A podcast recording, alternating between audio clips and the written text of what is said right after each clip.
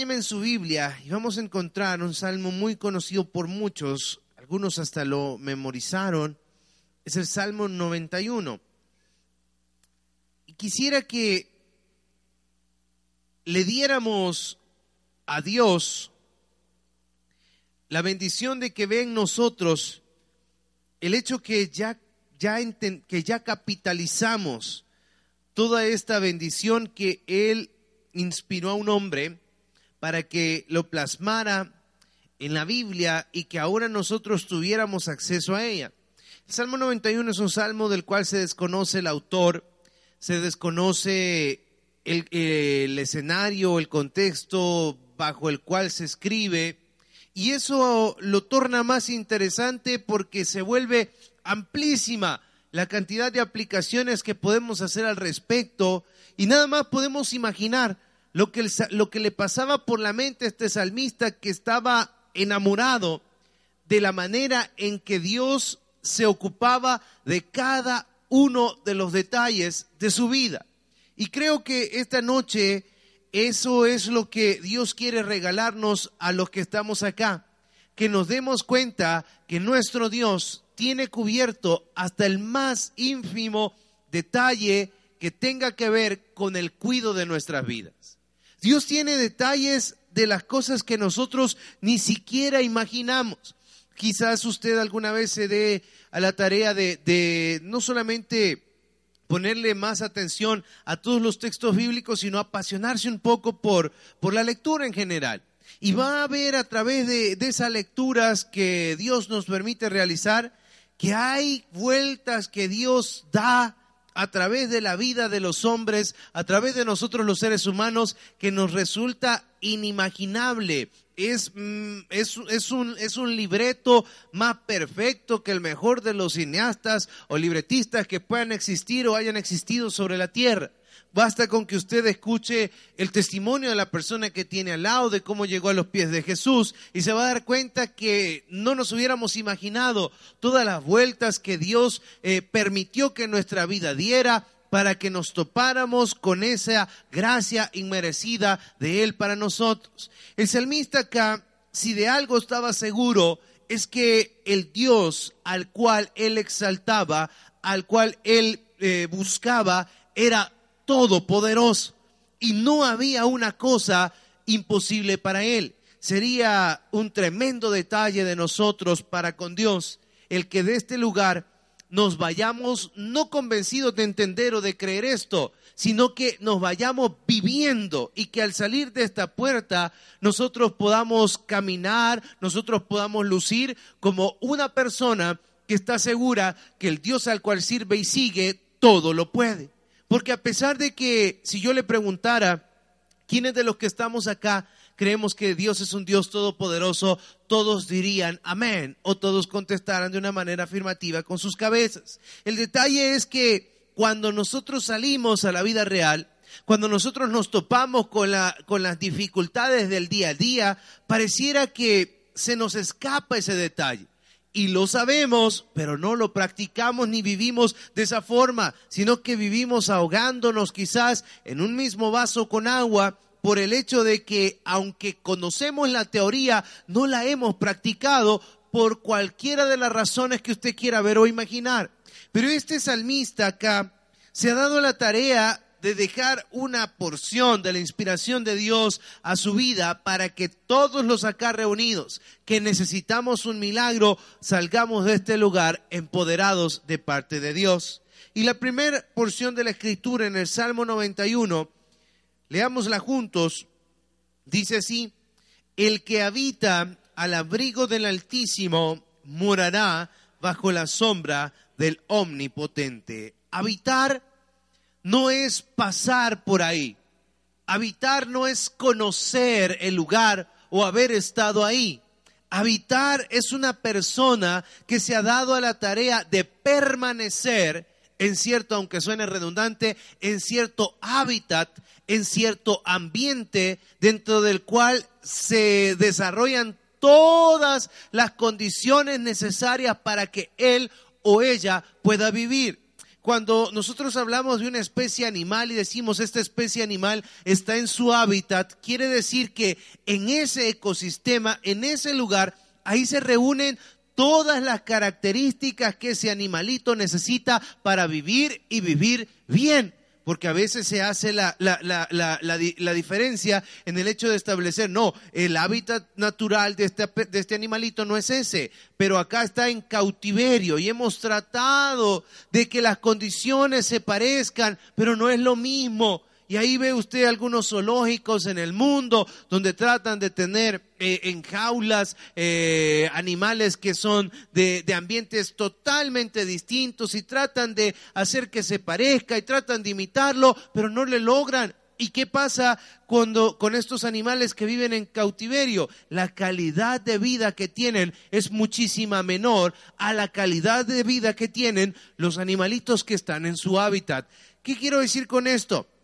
Cuando nosotros hacemos que estar, de estar en la presencia de Dios, ese es nuestro hábitat, quiere decir que estando en la presencia de Dios, yo voy a, a tener a mi derredor todas las condiciones que necesito para vivir y vivir bien. ¿Quiénes de los que estamos acá queremos vivir bien?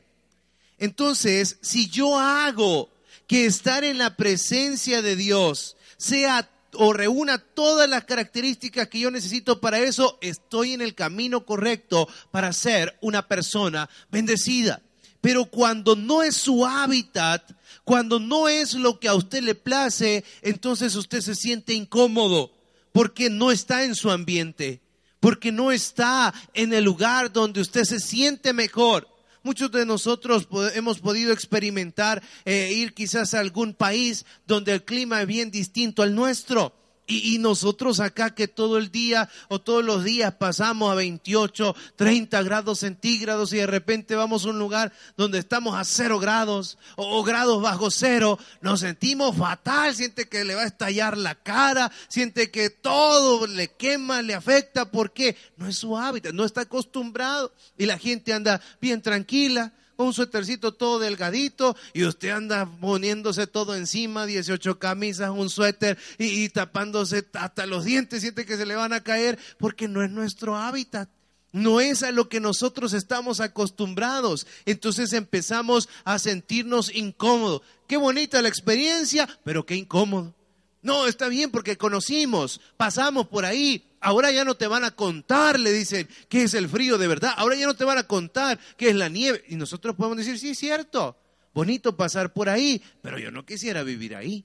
No nos sentimos cómodos porque no reúne las condiciones a las cuales nosotros estamos acostumbrados o en las cuales nos sentimos bien. El detalle con esto es que si yo quiero ver milagros en mi vida, tengo que hacer que la presencia de Dios sea la parte o el lugar donde más cómodo yo me sienta. El detalle con esto es que hay muchas cosas que yo debo cambiar para que eso sea una realidad. ¿Sabía usted que Dios no habita donde hay pecado? Entonces, si yo quiero regocijarme en la presencia de Dios, entonces yo tengo que empezar a despojarme de mi vida de pecado. Si yo quiero que la plenitud, que la presencia de Dios sea el lugar donde yo me sienta mejor, entonces yo tengo que ser o convertirme en un practicante de la verdad. Si yo quiero que la presencia de Dios sea mi hábitat o mi ambiente natural, yo debo empezar a comportarme o yo debo empezar a pensar, yo debo empezar a sentir las cosas de la manera que las vive, que las siente y que las piensa nuestro Dios Todopoderoso. Y eso únicamente lo va a lograr en comunión con Dios. Yo, por ejemplo, tenemos algunos conocidos o algunos amigos con mi esposa que no mucho me gusta salir con ellos porque ellos comen poquito, no les da hambre. Entonces, y uno dice, no, hombre, si todos los enseñaditos les gusta comer y, y después hasta, hasta el siguiente tiempo de comida. Y uno se siente incómodo porque, porque no es, no, no homologamos, no combinamos en ese tipo de cosas. No nos gustan las mismas cosas siempre. Distinto es cuando usted se siente eh, en familia, se siente en la gente con la cual usted tiene un poco poquito más de confianza y tienen los mismos gustos y preferencias, ahí vamos en el sentido correcto. El detalle con esto es que muchos de los que estamos acá hemos querido hacer que solo nuestra visita a la iglesia sea el momento de estar en la presencia de Dios. Y eso no es habitar en lo que la Biblia dice, habitar al abrigo del Altísimo. Es decir, que si yo no habito, si yo no resido, si, mi lugar de residencia no es la presencia de Dios, todas las demás cosas que vamos a leer no vienen en el paquete de lo que hemos hecho. Y a todos nos gusta el Salmo 91 porque ayer en son de broma, pero en serio, les recordaba todos los usos que la gente le da al Salmo 91. Hay gente que antes de bajarse de su vehículo en un lugar peligroso, ah, abre el Salmo 91 y lo deja eh, eh, eh, en, el, en el tablero del vehículo para que no me lo abran los mañosos. Otra gente tiene una mesita ahí de, de, recepción en la casa y ahí está abierta la Biblia en el Salmo 91 para que no le pase nada a la casa. Y así hay gente que eh, ha impreso eh, el Salmo 91, lo pega en una pared, lo pega en el negocio, lo pega en el portón, en la puerta, donde sea, porque eh, todo lo que dice el Salmo 91 es bien bonito. Sí, es cierto, es muy especial es una declaración de una persona que conoce el poder de su Dios, pero esto cobra valor en el primer versículo, cuando yo hago de la presencia de Dios el lugar de mi residencia. Y yo ahí debo, si quiero vivir con Dios, si debo, si quiero residir con Dios, yo tengo que respetar todas las normas, todas las leyes, todos los preceptos, todo lo que a Dios le agrada. ¿Por qué? Quiero habitar donde Él está. Y dice el versículo 2, diré yo a Jehová, y esto es una postura del salmista de la cual nosotros deberíamos imitar, implícita o tácitamente en esa, en esa afirmación de diré yo a Jehová, quiere decir, no me importa lo que los demás quieran decir. No me importa lo que para los demás representen, porque yo diré a Jehová lo siguiente. Y eso es de lo que nosotros deberíamos estar bien convencidos. Hay gente de una manera muy equivocada que te va a dar consejos que te desvían de la voluntad de Dios. Y eso es empezar a confiar más en el consejo de un ser humano que en el consejo del Dios Todopoderoso. Por eso el salmista acá dice, diré yo a Jehová, esperanza mía y castillo mío, mi Dios en quien confiaré. Si algo va a producir milagros en nuestra vida es confiar en Dios. Puede compartirle al que tiene cerca y dígale, confía en Dios. Se lo puede decir con propiedad y para su corazón eso debe ser una realidad. ¿En quién está confiando?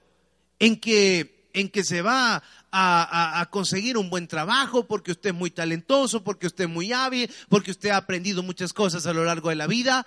¿En qué está puesta su confianza? ¿Está puesta su confianza en cosas superficiales o está puesta su confianza en Dios? Yo creo que todas las cosas que existen sobre la tierra son pasajeras y el único que trae bendición y misericordia se llama Jesucristo. Porque yo puedo ser muy inteligente, yo puedo ser muy capaz, yo puedo ser muy talentoso, yo puedo ser lo que quiera, pero si a Dios le place que eso se me vaya de las manos, pues se va. Las cosas, como el libro de Eclesiastés dice, se van de una manera fugaz. Las cosas materiales hoy están, mañana no están. Basta con que usted vaya y vea un álbum familiar y vea cómo han pasado los años, ¿verdad? Y de las cosas de las que antes se jactaba, de la fuerza, de la belleza física, va pasando. Va pasando, esas cosas se van quedando. ¿En qué está basada su esperanza? ¿Está confiando en Dios o está confiando en sus habilidades?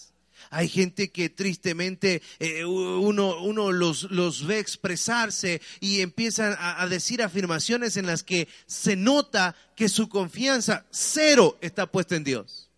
Y están confiando eh, en, sus, en sus propios medios. Hay gente que piensa que para ser feliz se tiene que conseguir una mujer que lo mantenga. Y dice, ay no, yo con eso estoy hecho. No, yo creo que para ser feliz yo tengo que conseguirme un marido que me mantenga, podría decir alguna hermana. Y pensar que eso eh, en muchas ocasiones está orillado al hecho de pensar que debo afirmarme de algo material para poder estar tranquilo. La fe en Dios funciona de una manera distinta. Y es que no teniendo nada para mañana, usted sepa y tenga la convicción de que Dios va a proveer. Y cuando usted tiene esa convicción, ¿sabe qué? Nunca hace falta. Nunca hace falta. Nunca hace falta, pero necesito yo tener esa claridad de que mi confianza está puesta en Dios. Y cuando yo entiendo esto, todo este Salmo 91 empieza a cobrar sentido porque yo estoy habitando en la presencia de Dios. ¿Y qué importa lo que la gente opine de Dios? Yo diré a Jehová, esperanza mía, castillo mío, mi Dios en quien confiaré. Y dice el 3, Él te librará del lazo del cazador.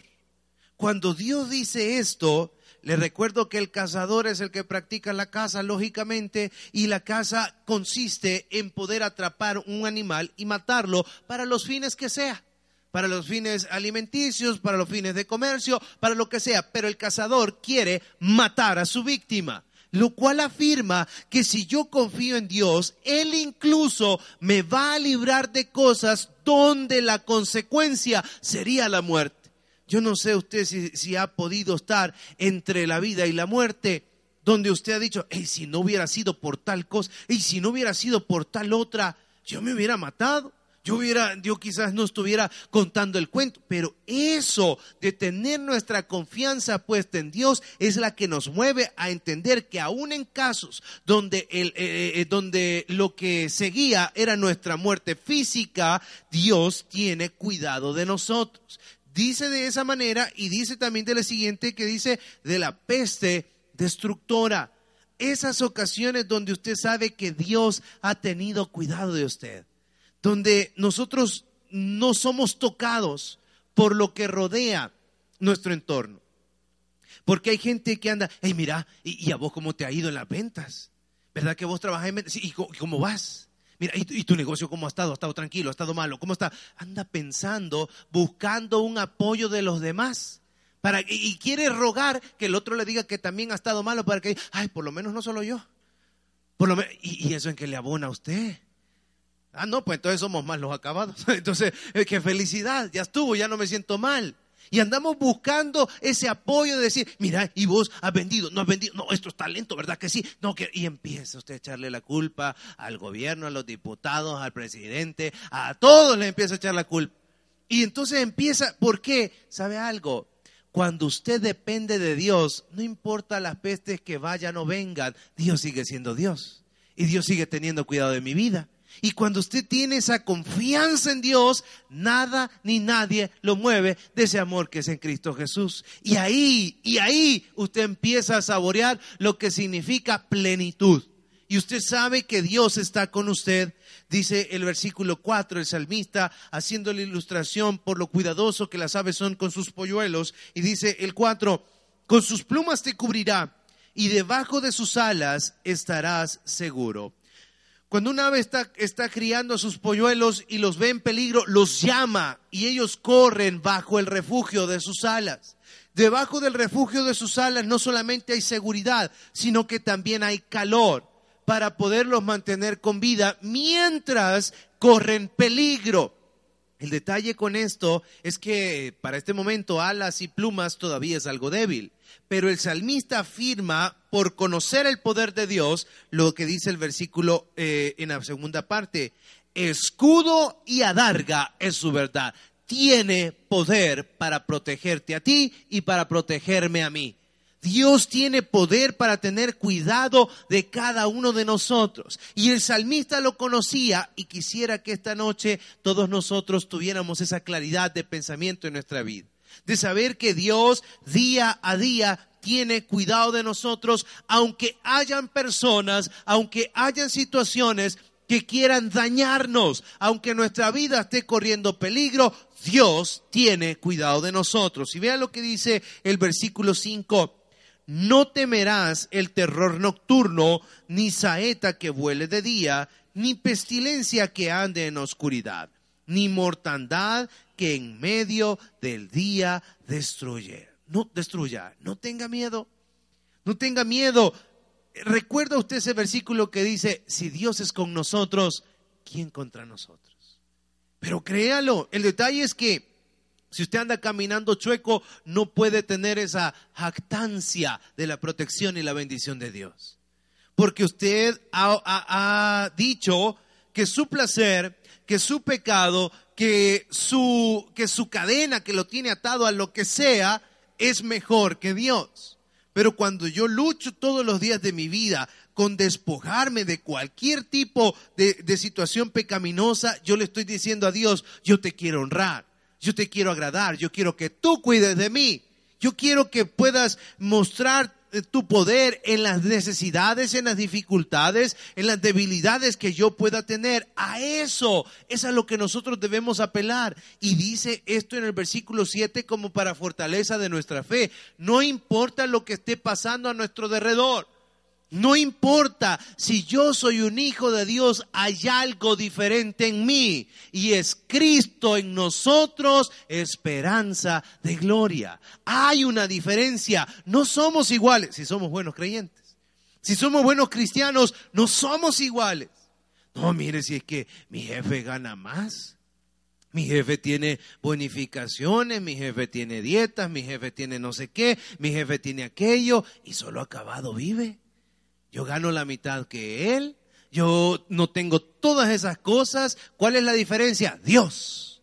Dios, porque Dios en nosotros hace que las cosas prevalezcan de una manera más maravillosa. Y vea lo que dice el versículo 7.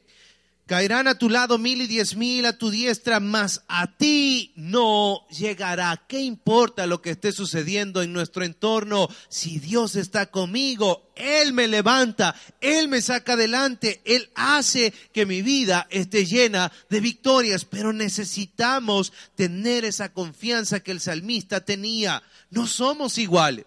No somos iguales a los demás. No somos iguales a las personas que tienen puesta su confianza en otras cosas. Nosotros tenemos puesta nuestra confianza en Cristo Jesús. Y mientras Cristo Jesús siga siendo el que nos guía, el que marca la senda o el camino por el que hemos de andar, no hay manera que nosotros podamos errar. Dice el versículo 9, leámoslo juntos. Porque has puesto a Jehová, que es mi, mi esperanza, al Altísimo por tu habitación, no te sobrevendrá mal, ni plaga tocará tu morada. Eso es de lo que nosotros deberíamos gozar. Lamentablemente muchos pensamos que podemos jugarle chueco a Dios. Y queremos todo lo bueno de Dios, pero queremos hacer todo lo contrario a lo que Dios ama. Eso no es posible. Eso no es posible y por eso vamos a seguir viviendo necesidades increíbles. Por eso vamos a seguir viviendo eh, un estatus de infelicidad permanente porque no hemos querido poner nuestro lugar de habitación cerca de Dios, en Dios.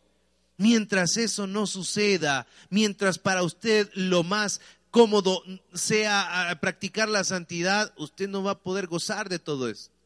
Si a usted le es incómodo esto, si a usted es molesto, es necesario que nosotros nos demos cuenta de ese tipo de situaciones. Es necesario que nosotros vayamos a la palabra de Dios y nos demos cuenta que lo normal para nosotros es hacer las cosas bien. Es triste vivir con dos o tres eh, caras eh, o varias aristas en la vida de muchos creyentes. Para muchos se muestran de una manera, para con otros de otra, para con otros de otra manera. Eso no debe de ser. A donde quiera que usted vaya, usted debe ser el mismo. Usted debe practicar las mismas costumbres a donde quiera que esté. No debe buscar la manera de tener dos vidas, tres vidas, cuatro vidas, cinco vidas pecados ocultos, cosas oscuras, sino que al contrario, la Biblia dice que si yo he puesto mi esperanza al Altísimo por habitación, yo voy a estar seguro y nada me va a suceder. Necesitamos convertir de este Salmo 91 en un estilo de vida para nosotros. Vea lo que dice el versículo 11. Pues a sus ángeles mandará acerca de ti que te guarden en todos tus caminos en las manos te llevarán para que tu pie no tropiece en piedra. Sobre el león y el áspid pisarás, hollarás al cachorro de león y al dragón. Por cuanto en mí ha puesto su amor, yo también lo libraré. Le pondré en alto por cuanto ha conocido mi nombre. ¿Cuánta confianza tiene usted en Dios? Mírase en el hecho, ¿qué pasa cuando tiembla? ¿Vea? Depende en el edificio que esté, ¿vea? Pero cuando usted está confiado en Dios, ¿qué importa que caiga encima? ¿Qué importa que se venga todo encima? Cuando usted está eh, confiado en Dios, ¿qué importa eh, de pronto andar en lugares peligrosos? ¿Qué importa? Y esto no estoy diciendo que nos expongamos, no estoy diciendo que vayamos y arriesguemos, no, estoy diciendo que usted tiene la seguridad de que va a salir bien porque Dios está con nosotros. Mm, si no es necesario, no vaya. Si no es necesario, no se arriesgue. Pero si, si donde llegamos por error, por accidente, por necesidad o por lo que sea, Dios está con nosotros. Y esa garantía de bendición, si usted de las personas que eh, está oscuro y ya le da miedo, mira, anda al patio a no, anda vos. y, este, eh, yo soy macho, pero me da miedo la oscuridad, van a decir algunos. Entonces, y si usted de esas personas, ¿a dónde está puesta su confianza? ¿Dónde está puesta su confianza? Necesitamos nosotros ponerle atención al hecho de que no es que nos creamos invencibles, no, es al hecho de saber en quién está puesta nuestra confianza.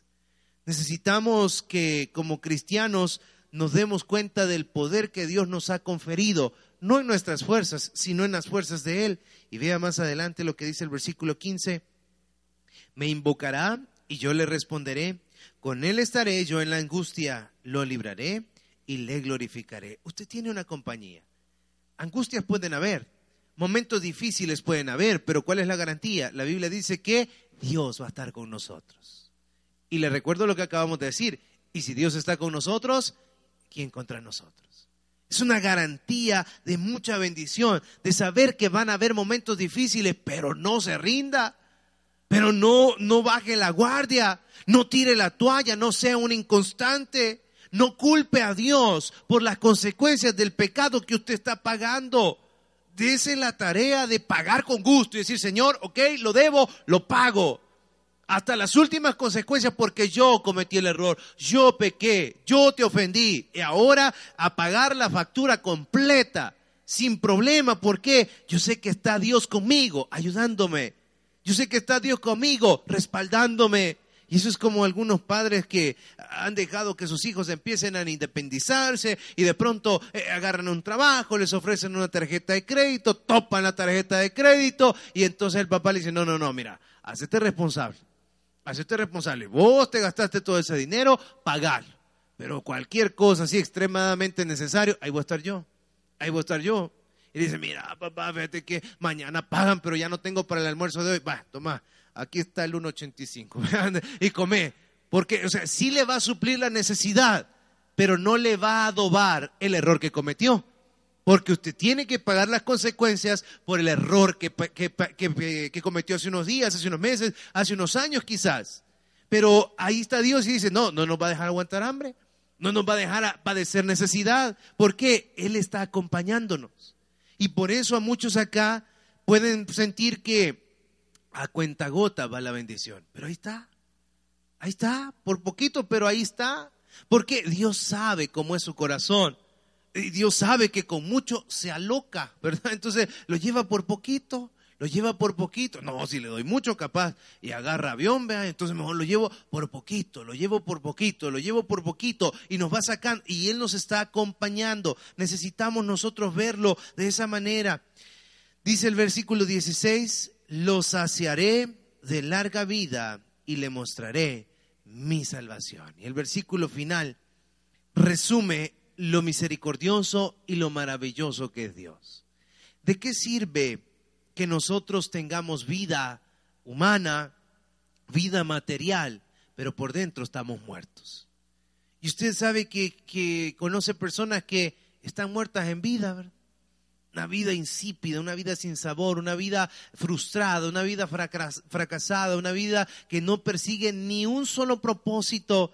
Y todas estas cosas dice, esa persona no está saciada de larga vida. Esa persona no tiene la calidad de vida que Dios ofrece.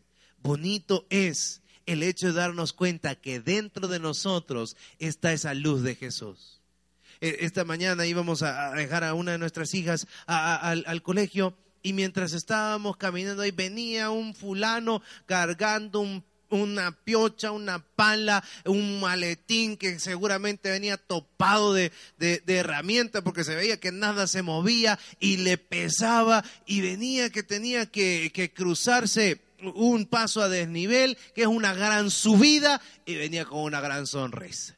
Y dice, este va, va, va, va, va a echar el arte, va a pasar bien asoleado, pero venía con una sonrisa de oreja a oreja. Y es esa actitud. Y ahí venía el otro sin nada encima, todo bravo detrás de él. Y yo digo, ¿y cuál va a ser la diferencia? ¿Cuál está teniendo calidad de vida? ¿Cuál está teniendo esa larga vida? El que está disfrutando. Independientemente que nos toque duro, independientemente que nos toque muy difícil, independientemente que estemos pasando situaciones de muchísima dificultad, Dios está con nosotros.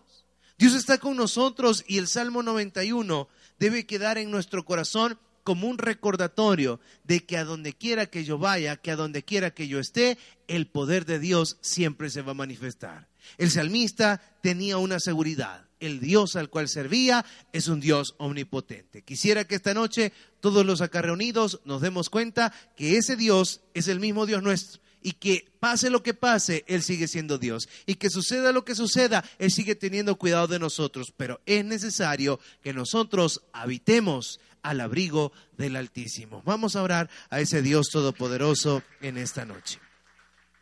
Mi Señor, te